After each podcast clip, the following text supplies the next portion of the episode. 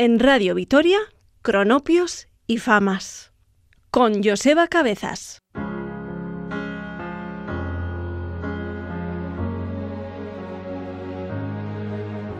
She may be the face I can't forget, a trace of pleasure or regret, maybe my treasure or the price I have to pay. She may be the song the summer sings, maybe the chill the autumn brings, maybe a hundred different things within the measure of a day. She may be the beauty or the beast, maybe the famine or the feast, may turn each day heaven or hell. She may be the mirror of my dreams, a smile reflected in a stream. She may not be what she may seem inside her shell.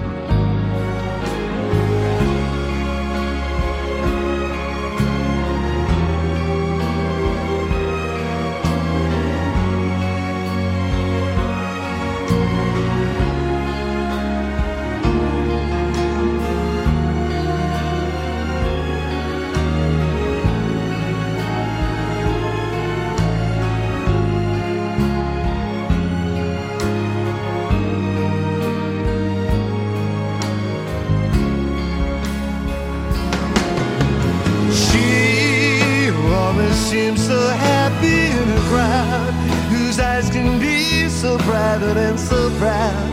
No one's allowed to see them when they cry.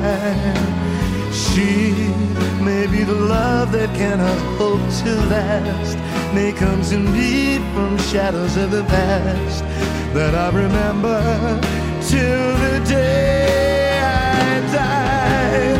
She may be the reason I survive,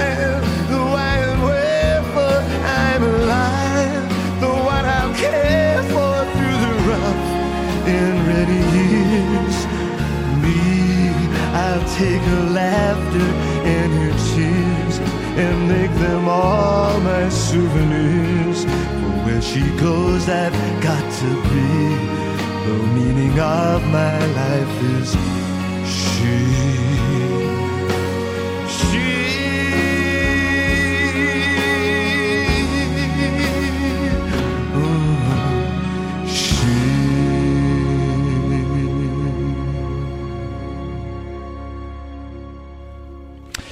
¿Qué amigos? Bienvenidos a la sintonía de Cronopios.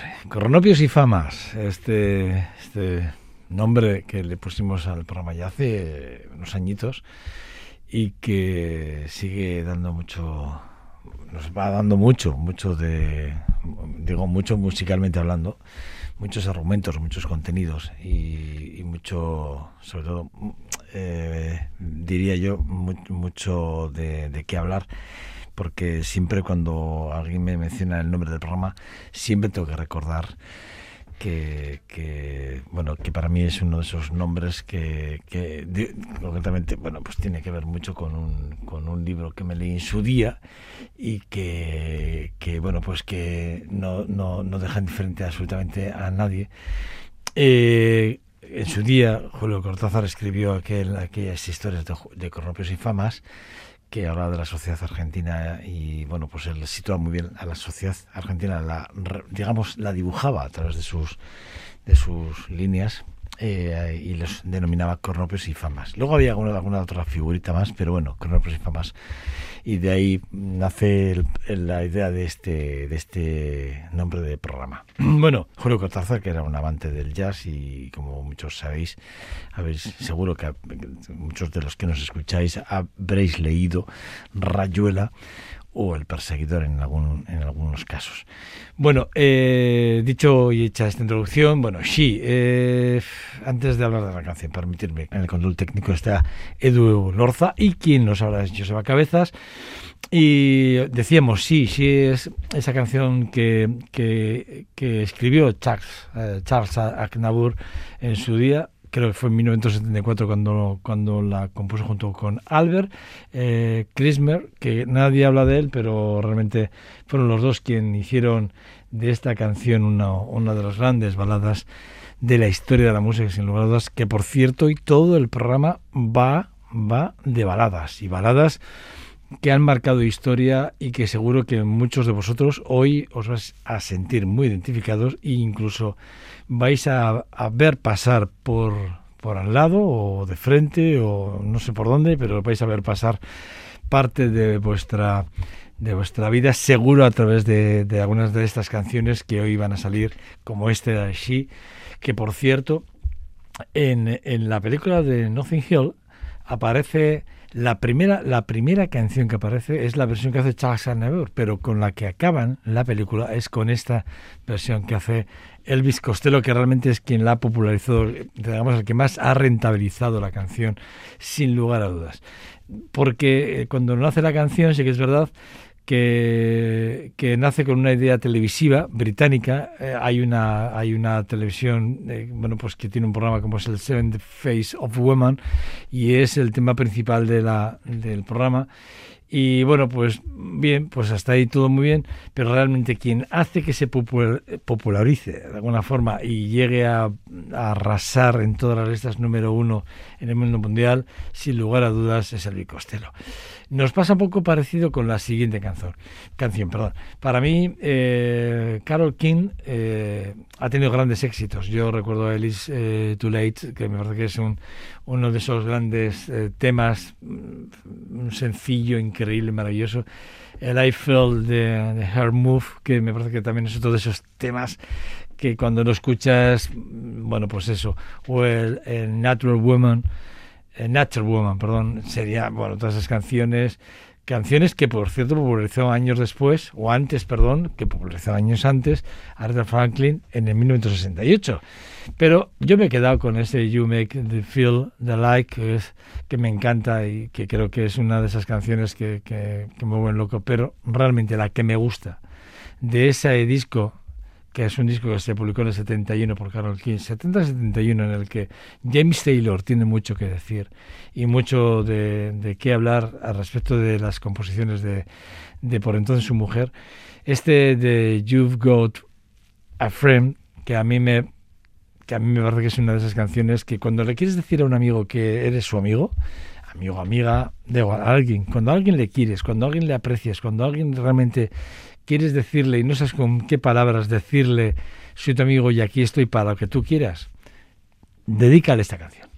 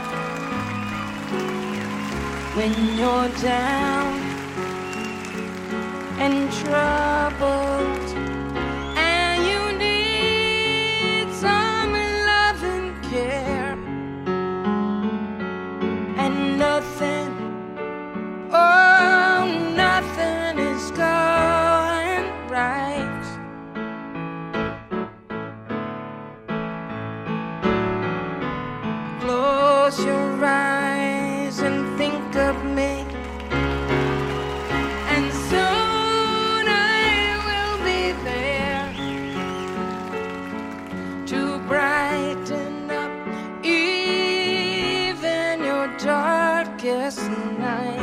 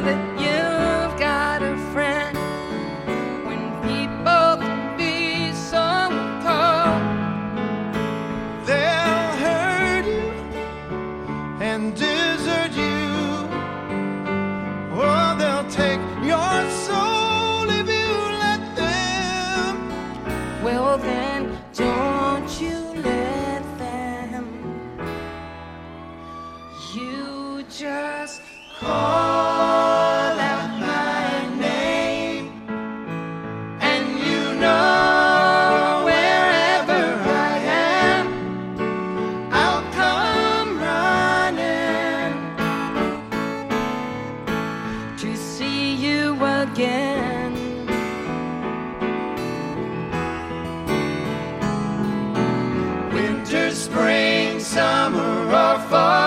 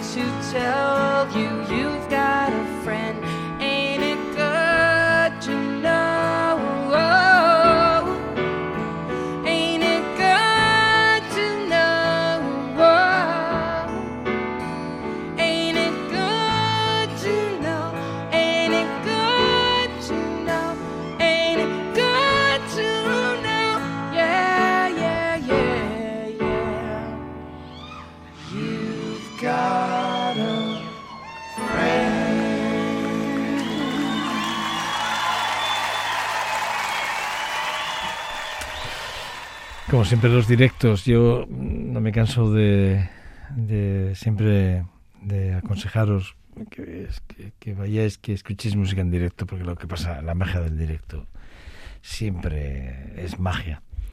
Está muy bien los álbumes de estudio, está muy bien tener la música de estudio, está muy bien escuchar música digitalizada, pero la música en directo tiene magia. Y bueno pues eso. Eh, bueno eh, Tip Street es eh, Tip Street, perdón es el álbum que es que bueno que se publicó allí en el 71 hay una versión muy conocida de esta canción que la hizo James Taylor en el álbum de, de Moodside Aslan and the Blood Horizon. Eh, una versión que se lanzó en el 71 también bueno simultáneamente eh, con músicos compartidos además ambas partes el Goof, bueno, you, you, You've a French ganó el, eh, el, premio Grammy, tanto para la compositora Carol King, eh, la canción del año, como James Taylor, la mejor interpretación vocal pop masculina. Yo tengo mi opinión a este respecto y no la voy a, pronunciar, pero no me hizo ninguna gracia que, que a uno le dieran eh, un Grammy por la composición y a otro por la interpretación. No me hizo ninguna gracia, pero tengo mi opinión. Bueno, eh, docenas, bueno, cientos de artistas han hecho versiones de, de esta canción. Hay una de Dana Hathaway que sí la que escuchar, que a mí me encanta. Y la versión que hizo Michael Jackson en su día, que también la podéis escuchar y la podéis disfrutar, increíblemente maravillosa, que también os la aconsejo que si podéis la escuchéis. Me pasa un poco parecido, como está claro, esto va a ser de baladas y he intentado elegir las canciones que a uno, quien suscribe y firma este programa, le gustan, pues eh, os diré que sí que es verdad que en este programa no podía faltar una de las canciones que siempre he manifestado, sentirme, bueno, eh, vulnerable con ella, por su letra, por su interpretación, probablemente también por su por el artista, por el, cantante, que es Freddie Mercury. Por la banda como es Queen en aquel A Night eh, Out the Opera que me parece que es uno de esos discos brillantes, maravillosos de la banda con, con, con ese momento también probablemente de cambios momentos complicados de egos ya en ese disco eh, porque estamos hablando de 1975 y me parece que bueno en ese momento ya la banda tenía su, su aquel. Que, bueno que ya bueno que contiene además varias de las canciones más famosas de la banda. Por cierto ese álbum como el, el Bohemian Rhapsody está ahí en ese en ese álbum. Está You Are My Best Friend y está la canción que os digo que es bueno Love of My Life que es una canción repito que a mí me parece una, una bellísima una bellísima letra una bellísima canción una, un arreglo bueno una composición increíble y que me pasa como con algunos artistas cuando les oigo ciertas letras que es cuando te das cuenta que hay letras y composiciones que están a la altura solo de, de, de, muy poquita gente, ¿no? Y con esta canción y con ese tema concretamente de Queen me pasa, me pasa esto, ¿no? Eh, con toda probabilidad habrá cientos de canciones, millones de canciones, miles, miles y cientos de miles de millones de canciones por ahí en el mundo que, para nosotros sean mejores o menos, no lo sé, bueno, pero para mí esta canción, eh, que le dedica a Mary Austin, y algún día hablaremos de quién es Mary Austin en la vida de Freddie Mercury, que bueno, fue su novia, sin, sin ir más lejos, ¿no? Pero sí que es verdad que, que Mary Austin eh, fue muy influyente y muy importante para poder hoy estar hablando del, no de Freddie Mercury, sino de Queen, muy importante. Y hay una biografía, que es una biografía no autorizada, en la que Freddie Mercury dejó escritas varias cositas sobre Mary Austin y sinceramente no recuerdo el nombre, por eso no os lo digo, pero me encantaría que, que indagaseis y buscaseis por ahí y vais a descubrir lo importante que fue Mary Austin para Queen, ya no tanto para Freddie Mercury, que también evidentemente, sino para Queen.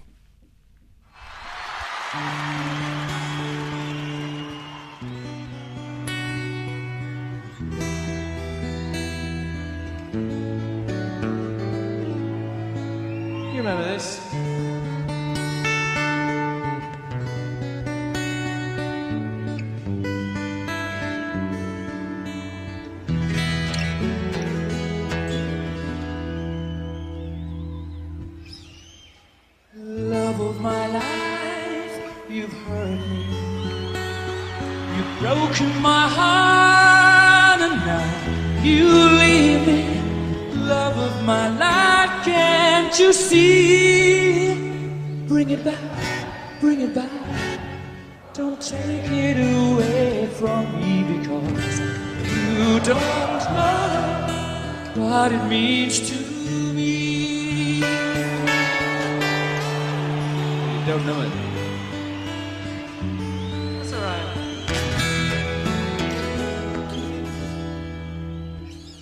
Love of my life, don't leave me. You've stolen my love, you now desert me. Love of my life, can't you see? Bring it back, bring it back. Don't take it away from me because you don't know what it means to me.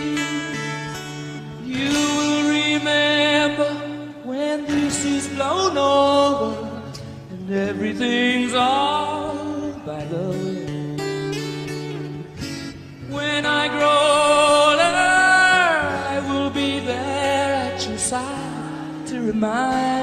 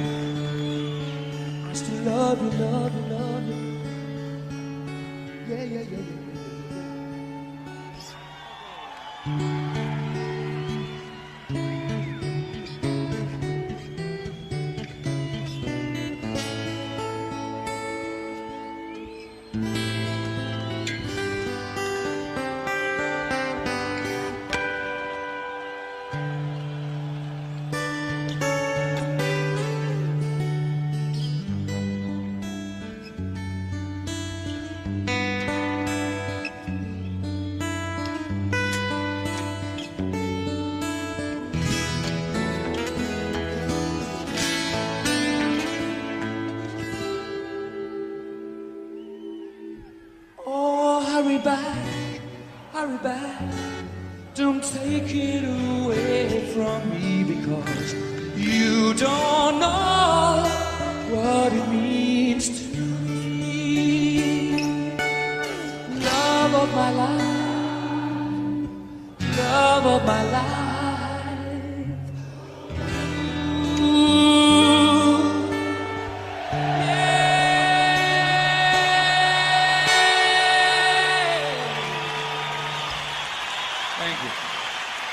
Cronopios y famas en Radio Vitoria. En la versión original de este Love of My Life eh, de, de Queen, es verdad que eh, se incluye un sonido de arpa, que aquí evidentemente no, porque la, la guitarra de 12 cuerdas de Brian May hace de las suyas. El arpegio es un arpegio increíble, porque también todo hay que decirlo, es un... May es, es- es- increíble, realmente increíble, un guitarrista excepcionalmente maravilloso. Bueno, lo que os decía, Mercury la escribió primero para piano eh, y la guitarra, en principio, pero en principio en piano, porque él la compone en piano. Y luego ya cuando la coge Brian May, sí que es verdad que él hace un primer arreglo. A Freddie Mercury no le acaba de convencer, porque lo hace con una guitarra sin más de, seis cuerdas. Y el arreglo final viene cuando un día en el estudio, eh, cambiando incluso eh, partes de los arpegios y haciendo una pequeña introducción a la, a la a la primera a la primera vuelta de la introducción que hace Fred- Freddie Mercury en el piano, pues hace un arreglo este Brian May con la guitarra de 12 cuerdas y la verdad es que bueno es lo que ya se quedó y es lo que hemos vivido como este este tema que está en directo en, Wembley. Y que bueno pues que es una de esas canciones repito que no me canso de escuchar y que bueno para mí es un-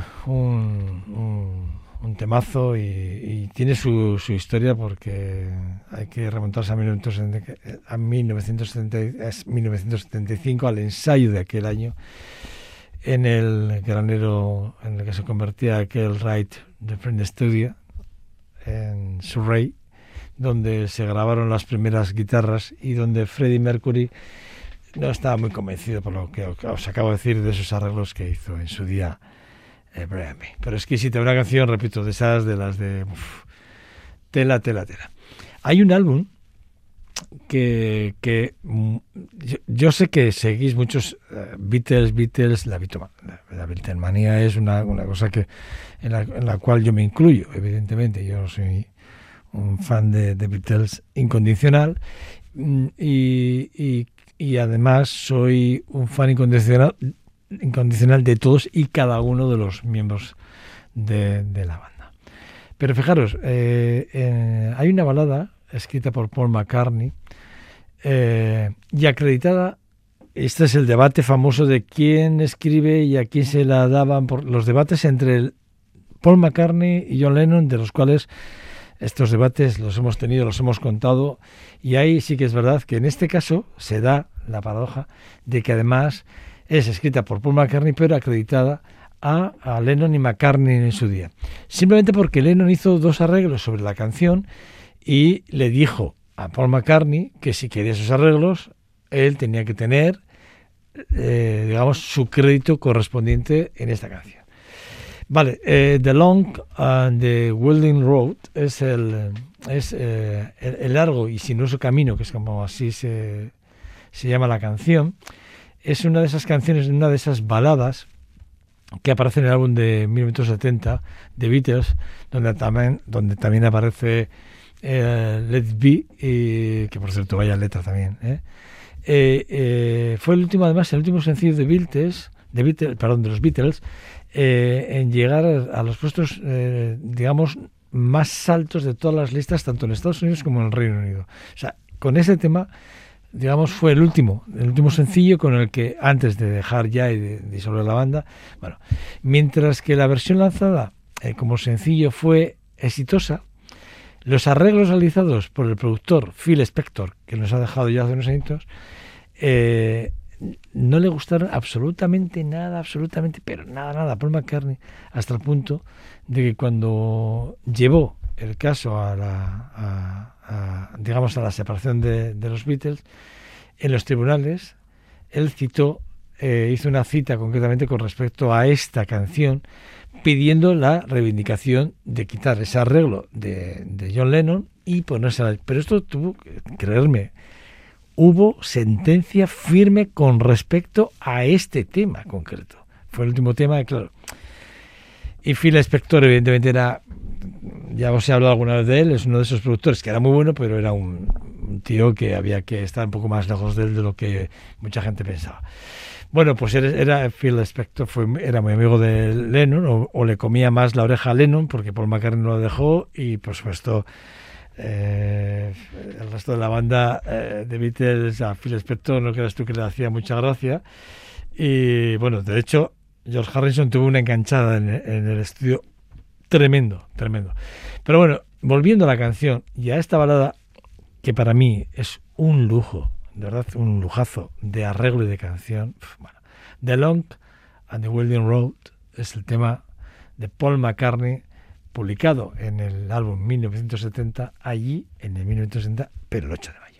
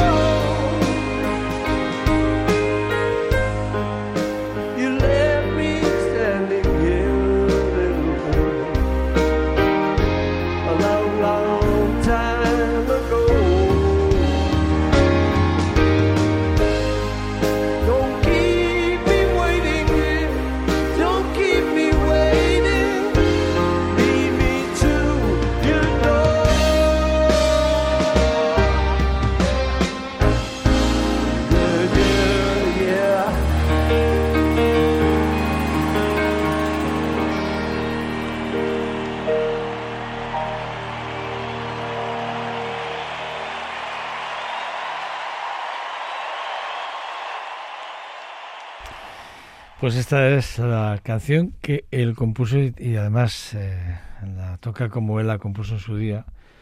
Y, y la verdad es que él mm, sigue reivindicando, a pesar de todo, sigue reivindicando que esta canción es suya, exclusivamente suya, y ya no la toca con el arreglo que le propuso John Lennon en su día. Eh, la verdad es que, bueno, eh, es una canción que, que cuando se puso a grabarla, en su día pues tenía 18 músicos de violines, o sea, tenía 18 violines, no, violines, sí, 18 violines, 4 violas, 4 chelos, un arpa, 3 trompetas, 3 trombones y 14 vocalistas.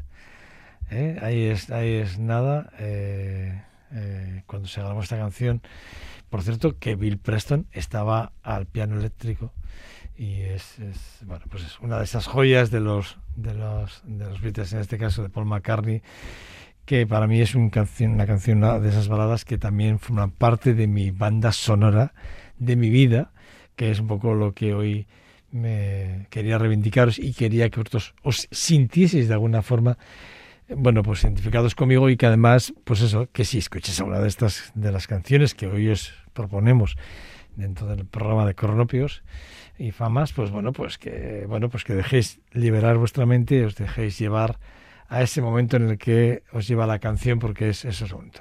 Y hablando, y hablando de Bill Preston, la canción que vamos a escuchar ahora en la voz de Joe Cocker es otra de esas esa canción la, escribía Bill Preston y la escribía prácticamente a la vez que estaba con los Beatles. Por eso he querido juntarlas. Quiero decir, a la vez que Bill Preston estaba grabando la canción dentro del álbum de 1970 de Long and the Winding Road con Paul McCartney y The Beatles, a la vez que estaba grabando esto, él en otro estudio estaba grabando Bill Preston estaba grabando junto con Bruce Fisher, estaba grabando You Are So Beautiful, una de esas joyas que popularizó sin lugar a dudas Joe Cocker, pero además, bueno, es que no había, bueno, dentro del set list que presentaba siempre Joe Cocker, esto es una anécdota que, que se cuenta en su biografía, que les pasa a todas las bandas y a todos los músicos, pero a Joe Cocker de forma especial si hacía, dependiendo de si hacía una hora y media, dos horas de concierto, lo máximo que llegó a hacer fue, creo, fue tres horas, en un concierto de tres horas. Esta canción no se caía nunca del setlist. O sea, y siempre él era la única canción que la ponía donde él decidía. Él decidía cuándo esa canción se tocaba o cuándo no se tocaba. Y él decidía en el momento en que, bueno, esa canción, ah, pues ahora vamos a tocar esta canción. O sea, eh, todos los músicos tenían el setlist preparado para ese concierto, el que fuere, pero esta no. Esta la tenían y era solo cuando Joe Cocker decía cómo tocarla. Bueno, la versión original de Preston aparece por primera vez en el álbum de, de, de Kid and Me en 1974 eh, y la, la produce Jim Prince, eh, con, además con propios arreglos de Jim Prince y además, bueno, eh, la produce también Cocker de alguna forma junto con Bill Preston. Sí que es verdad que ha habido muchísimas versiones. La versión, por ejemplo, que hace Ray Charles, increíblemente maravillosa. La que hace Kenny Rogers, que es otra versión que me encanta. La que hace Bonnie Taylor, por cierto, también es muy bonita. Pero a mí la que más me gusta. O sea, si tengo que elegir dos, elegiría la versión que hace, sin lugar a dudas, eh, Diana Ross y la que hace, sin lugar a dudas, Joe Cocker, que para mí es la versión. Sin quitar a Ray Charles.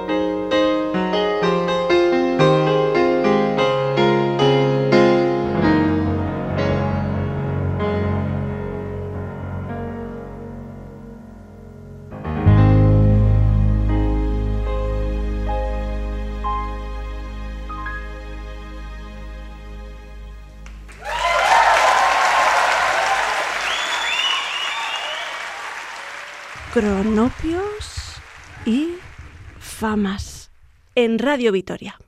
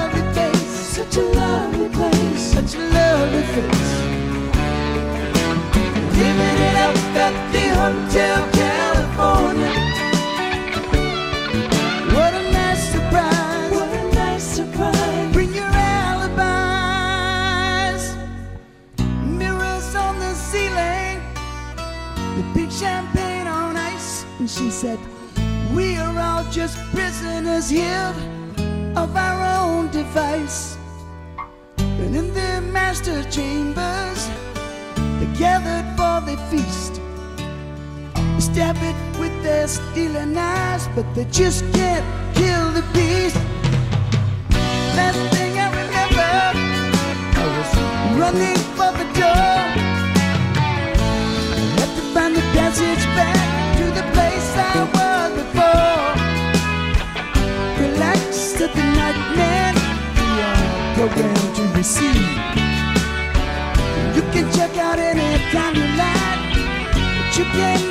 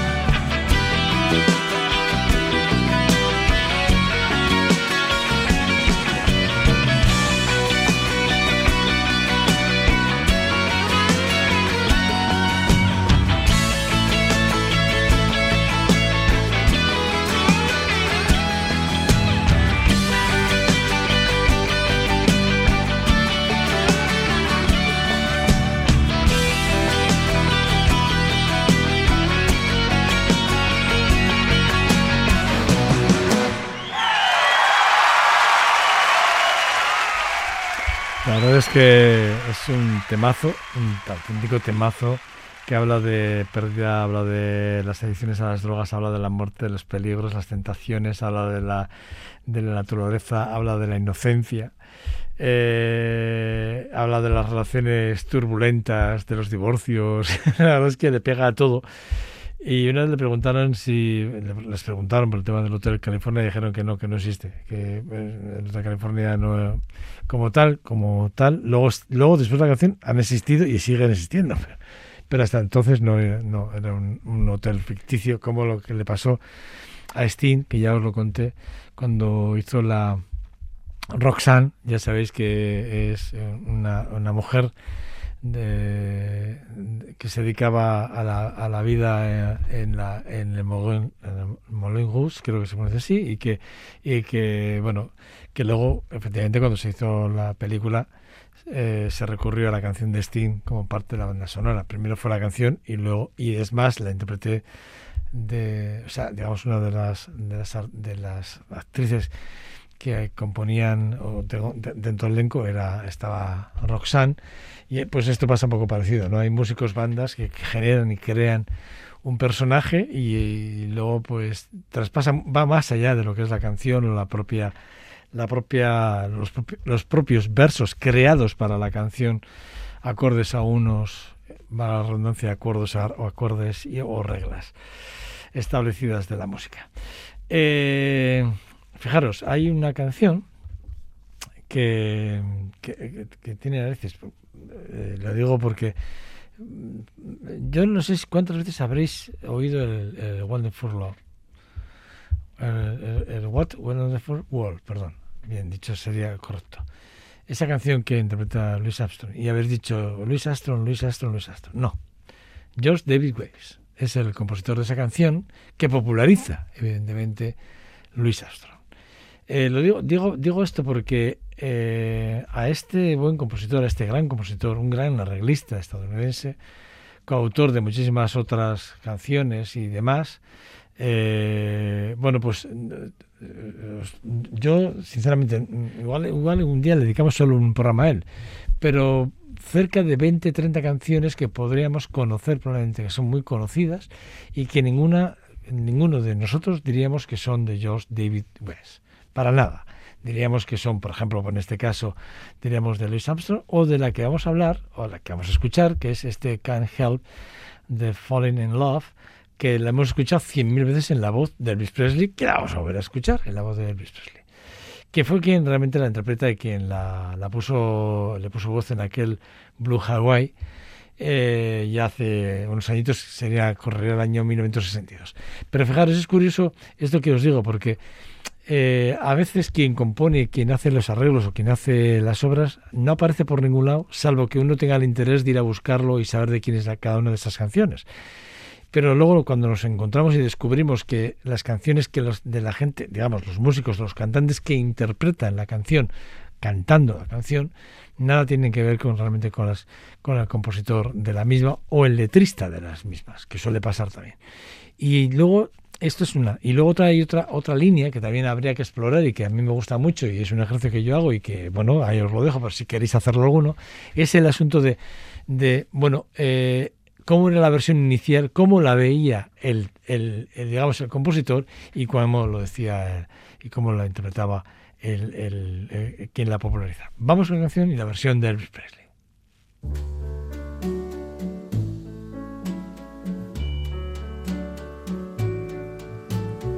Wise men say only fools rush in, but I can't help falling in love with you. Shall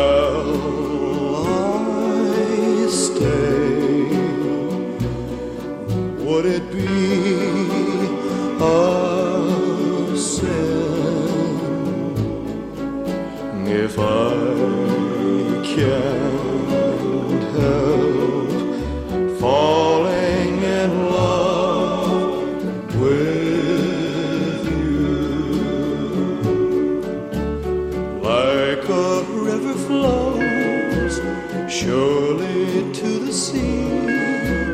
Darling, so it goes. Some